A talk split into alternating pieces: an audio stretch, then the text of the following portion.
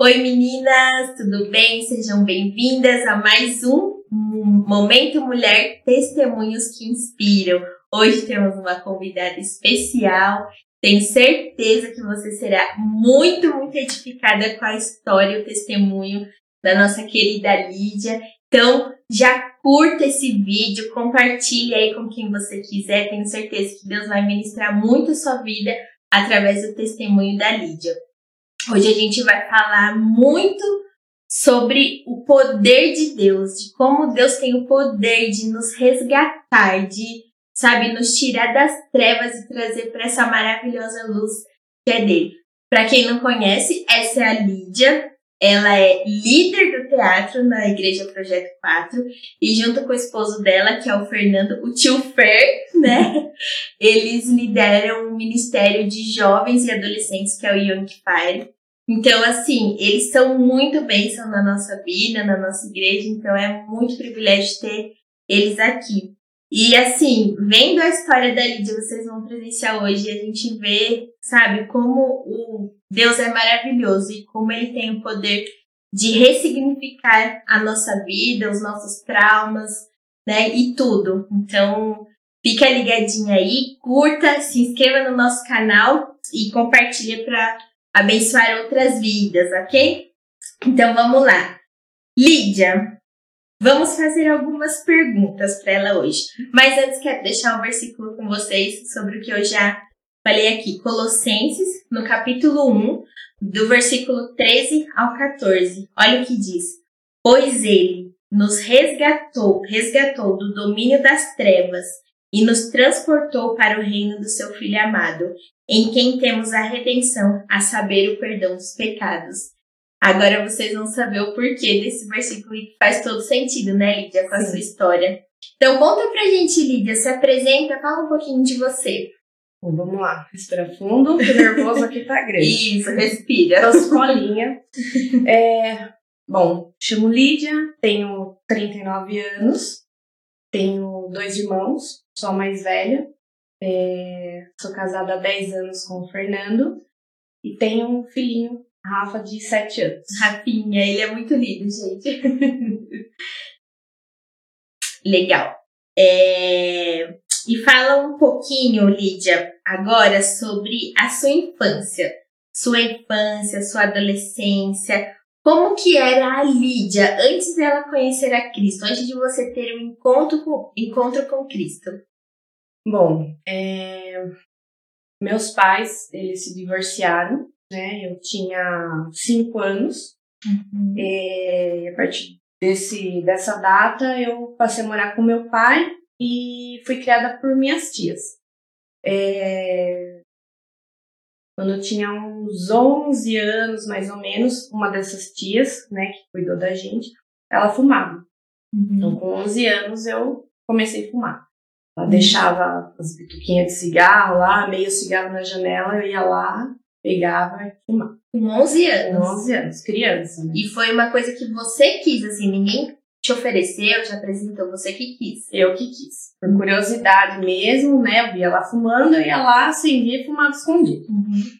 É, com 13, eu arrumei um namoradinho e meu pai não aceitou, né? Que eu era muito nova e ele não, não aceitou.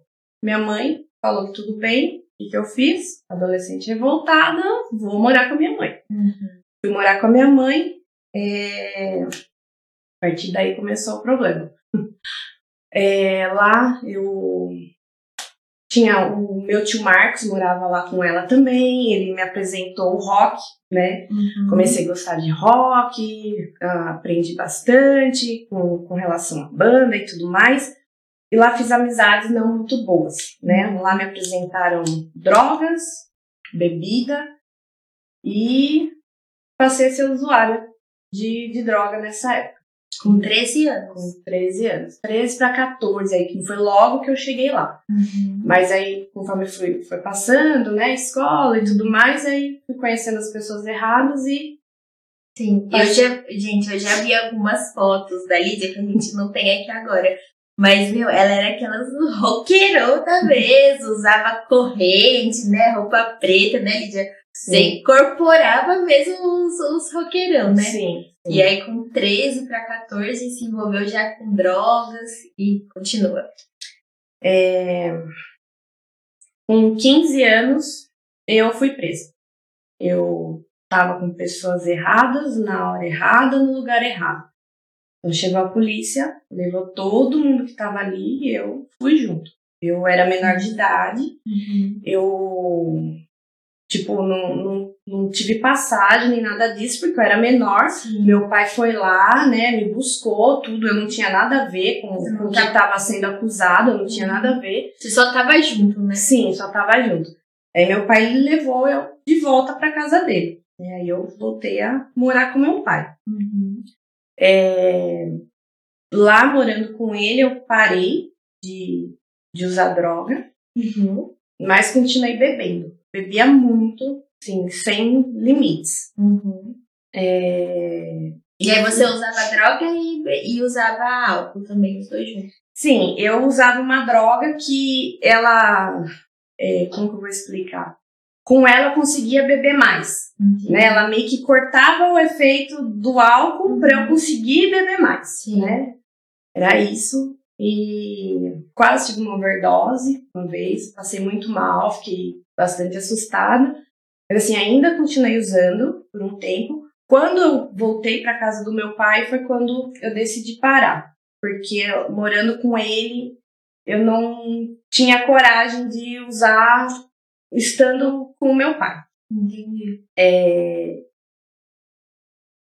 Bebida e cigarro continuei, né? Cigarro eu fumava muito. Chegou uma época, sei lá, fumava dois maços de cigarro por dia. Nossa. Nesse período de, de droga e que eu fui presa, eu comecei a ter uma prática que chama cutting, que é automutilação. Cutting. Cutting. Que que, que eu fazia? Eu, quando eu tava nervosa, extrema, não tinha controle dos meus sentimentos. Né? Não, era uma fúria que tinha dentro de mim. O que, que eu fazia? Eu ia lá e me cortava. Uhum. Cortava meus braços, eu fazia furo. Eu cheguei a ter 17 brincos, né? Piercings Uhum. pelo corpo. Desses 17, 14 fui eu que fiz. Eu mesmo fui lá, eu furei meu nariz, eu furei meu, minha sobrancelha, Uhum. é, agulha quente. Eu tenho um desenho até hoje na minha perna que eu fiz com agulha quente, tudo Uhum. coisa pra sentir dor. Sim. E aí depois, de adulta, né, recentemente, eu fui pesquisar sobre essa prática, né? Por que que acontece? Porque tem gente que faz isso, não foi uma coisa isolada minha, né? Tem Sim. muita gente que faz isso. Sim. E aí eu pesquisei, eu vou, vou ler o porquê que acontece. Normalmente a pessoa ela causa essa dor física para aliviar a sensação ruim que está sentindo naquele momento. Uhum. E o que que causa, né, esse tipo de prática? Distúrbios emocionais, abuso sexual ou emocional, bullying, perdas significativas, baixa autoestima, conflitos de identidade de gênero. Aqui, pelo menos em dois, eu me enquadro, que eu acredito que distúrbios emocionais, que hoje eu parando para analisar, era isso que acontecia comigo, e perdas significativas, que um pouquinho mais para frente, aqui depois eu coloquei a data, foi quando eu perdi meu tio, que foi esse, quando eu fui morar com a minha mãe. Tudo, é, ele era como irmão para mim e eu não aceitei a perda dele, e eu me revoltei muito, porque é, meu avô é pastor, né? É, minha família era assim, por parte da minha mãe principalmente, eram todos cristãos. A, a minha mãe, meu pai, eles tinham um grupo de louvor, né, antes da separação. Sim. E, tipo, eu ver meu, meu tio com 30 anos, né, falecer com uma doença que fez ele sofrer muito, eu não entendi aquilo. Eu me revoltei, né? eu questionei Deus, mas por quê, né? Todo mundo orando, pedindo pela cura. Por que, que aconteceu isso? Então, também é, gerou esses sentimentos ruins dentro de mim. É, só pegando um gancho, Lívia, falando sobre esse cutting, chama? É, eu acho que vale a pena a gente ressaltar, porque a gente vê muitos jovens adolescentes, né, que têm essa prática nos dias de hoje. Eu acho que tem se tornado cada vez mais comum.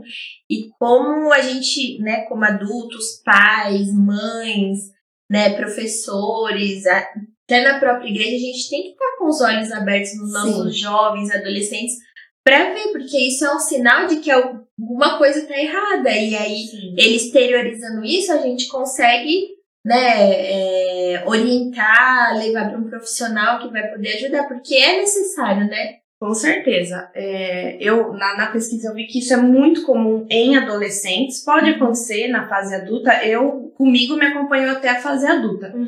mas é muito comum em adolescentes. E tem que procurar ajuda. Uhum. Que a gente que faz isso, tipo eu que fazia, é, para mim tava tudo bem. Sim. Não achava que eu precisava de alguém, né, para me libertar daquilo. Sim. Só que isso é quando a gente faz essa prática, não tem a intenção de causar a morte, uhum. né? Porém, ela é uma porta para o suicídio, Sim. que pode ser um agravante aí, né? E perder a vida completamente. Sim, só piorar. Uhum. E aí tem que procurar ajuda é, psicólogo, né, para entender Sim. a raiz do problema, né? O que que tá ocasionando aquilo. Sim.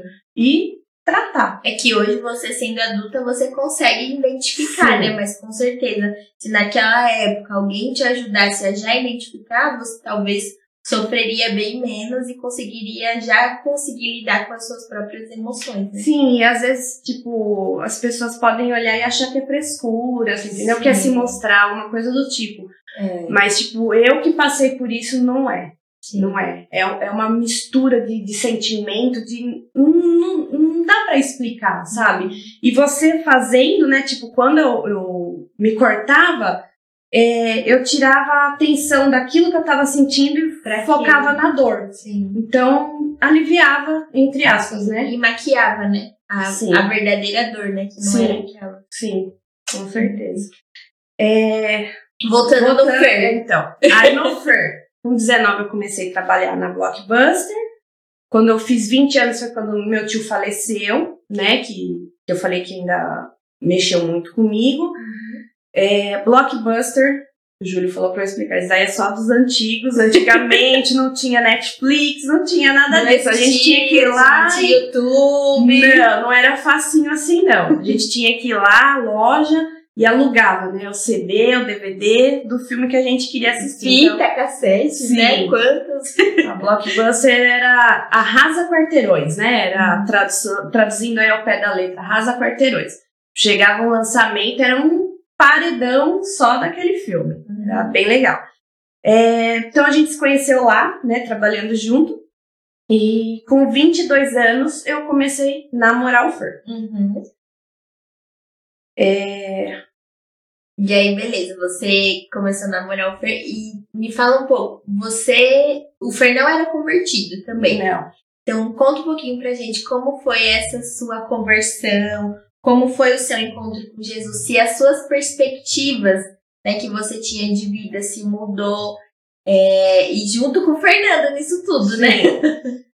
É, bom, nosso namoro começou bem bagunçado, tá? Uhum. Mas não vou entrar em detalhes. Começou bem bagunçado. É verdade, gente. Nossa, essa aí é a entrevista parte 2 com a Lídia. Só que não. então começou tudo bagunçado. E aí quando a gente tava com uns dois anos de namoro, mais ou menos, não tava dando muito certo, né? E aí, né, quando começa as coisas dar errado, a gente pensa em Deus, né? Opa! Hum. Aí eu falei, ah, vamos numa igreja, né? Não tá dando certo, não tava né? Muita briga. Aí ele falou, ele falou que não ia, porque ele era católico. Uhum, só pegando um gancho, porque você não ia na igreja, certo? Não. Mas você tinha uma referência de alguém que ia, o seu, seu avô, você falou sua mãe, você sabia que lá né, no fundinho você sabia que talvez a igreja poderia Poder, te ajudar. Isso, poderia me ajudar. Que eu tinha, assim, lembranças por foto. Porque uhum. de lembrança mesmo, de culto, essas coisas, não. Uhum. É, e aí foi aí que eu pensei na igreja, que eu era tipo o oposto. Tipo, a uhum. família tudo era tal, mas eu não queria, não queria saber de uhum. igreja. E aí quando apertou o negócio, falei, não, vamos, né? Aí ele, católico, não praticante, ele falou, vamos, mas só se for numa missa. Aí eu falei, tá bom, né?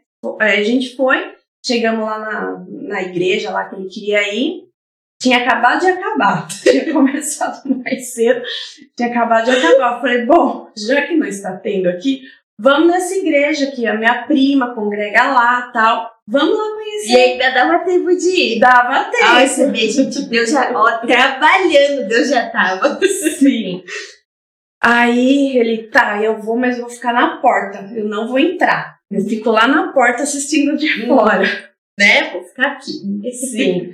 Aí chegamos lá e o pastor da, da igreja, a gente chegou, deu um abraço no Francisco quase levantou ele do chão, não teve como ele não entrar. Uhum. E a gente entrou e ali foi bem gostoso, os louvores que tocou assim, ele achou que era que ia ser tudo aquela coisa bem careta, bem chato, tocou, tocaram umas músicas bem legais assim, sabe, bem para jovens. E ele gostou, tipo, quebrou aquela barreira que ele tinha, sabe, de igreja evangélica. Mas assim, ainda assim, não, não tava indo bem o namoro. Aí minha mãe, ela mora em Baltimore, e ela tava frequentando uma igreja que eu dizia que o pastor tinha muita revelação e tal, não sei o que. E ela falou, vem pra cá, vem nessa igreja tal. Eu falei, tá bom, vai. Aí conversei com ele, a gente foi nessa igreja. Chegando lá, aí o pastor chama um pra frente, chama o outro pra frente, aí chamou nós dois pra frente. Você e o Fred. Sim.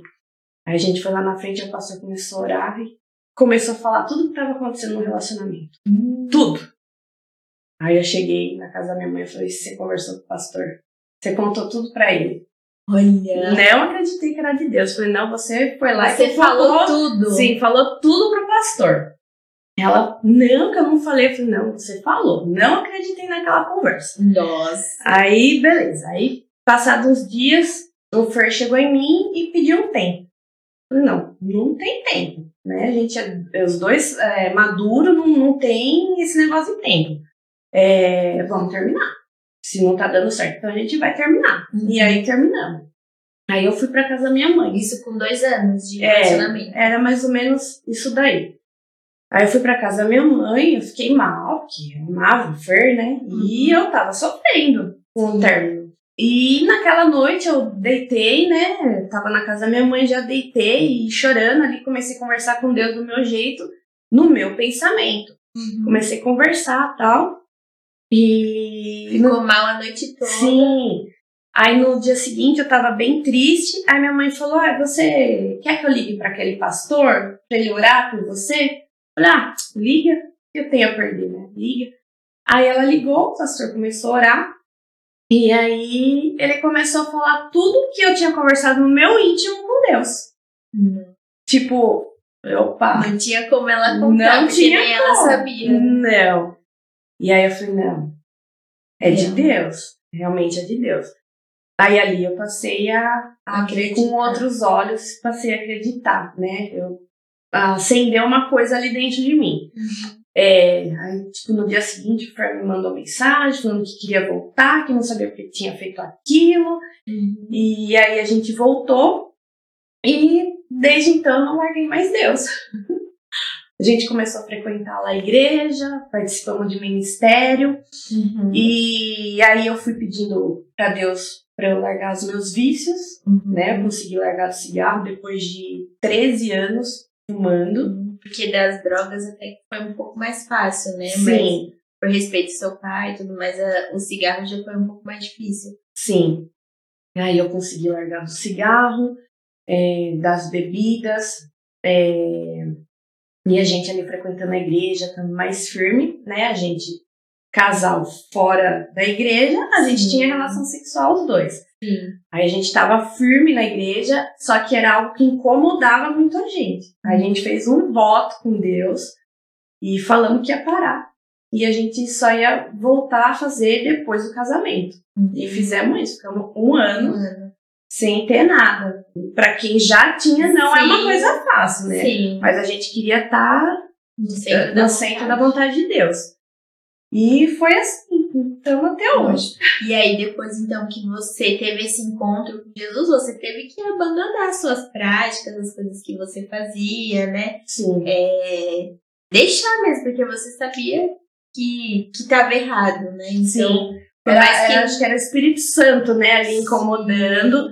E aí vai trabalhando, né? Sim. Tipo, ninguém chegou em mim e falou, você tem que fazer assim, tem que fazer assim. Não.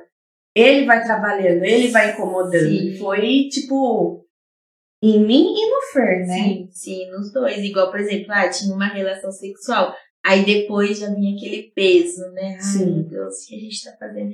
Então, bom que vocês também ouviram a voz de Deus, né? Não Sim. só nisso, mas em todas as áreas da, da vida de vocês, né? Sim. E aí, então, você e o Fer meio que foram juntos, assim, pra igreja, Sim, né? o Fer também fumava, Hum. ele também parou. Parou meio que junto também. Foi tudo.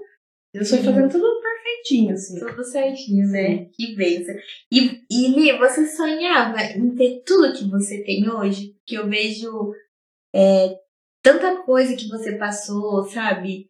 Na sua família, é, sabe? Tudo isso, amigos, coisas erradas. Você, você imaginava que você teria tudo hoje, sabe? Um filho, uma casa abençoada, ministério, tudo que você tem hoje. Você sonhava com isso? De jeito nenhum. Não. Eu era aquela pessoa assim, que normalmente mulher sonha, né? Em casar, ter vestido de noiva tal. Eu não pensava nada disso, eu não Uhum. queria nada disso. Eu não queria filho. Eu não queria saber de igreja, eu não queria saber de nada. Imagina, nada, nada do, do que eu sou hoje, eu imaginava isso pra mim. Eu era o oposto, tipo, os meus pensamentos, eu não queria nada disso. Então, Deus E você, e você não troca Não, a sua vida, não, né? não. Do que você, do que você tem hoje, né? Pelo que você poderia ter, né? não. É, se Deus não tivesse te resgatado, onde você acha que você estaria hoje? Eu acho que. Eu acho não, eu tenho certeza. Ou eu estaria morta, ou eu estaria presa, ou eu estaria drogada aí, largada na rua, dando trabalho pra minha família. Porque a maioria das pessoas, assim, da época que usava droga, que. Que me apresentaram, né? Que eram seus amigos, né? Seus É, amigos, né? Que eles, tipo, eu nunca precisei dar um real pra droga. Eu tinha a hora que eu queria. Uhum. Então, todo esse pessoal que eu frequentava, que eu convivia, é, ou morreu ou tá preso. Então, esse seria meu destino. Uhum. E glória a Deus, né? Porque Deus ressignificou tudo isso, Sim. né, Lídia? E eu vejo que não foi um trabalho só de Deus em si. Eu sei que Deus tem esse poder, mas você disse sim também, né? Eu acho que é importante a gente ressaltar esse papel do ser humano, que o ser humano tem que responder, né? Tem que dizer, não, Deus, eu aceito. Porque Deus te apresenta, né, uma solução, te apresenta um caminho. Mas se você escolhe não seguir, é, então. Deus não, não pode fazer muita coisa nesse Sim. sentido, né? Então, eu vejo que. Não que Deus não tenha poder para isso, né? Mas eu vejo que muito do que a gente preza assim, na vida, que a gente tem que caminhar, nós temos que escolher, né? Então, glória a Deus pela sua vida, porque você escolheu, você quis ressignificar, você quis é, deixar as práticas, né? E para que Deus pudesse fazer tudo o que Ele sonhou para você, né? Desde, desde o começo.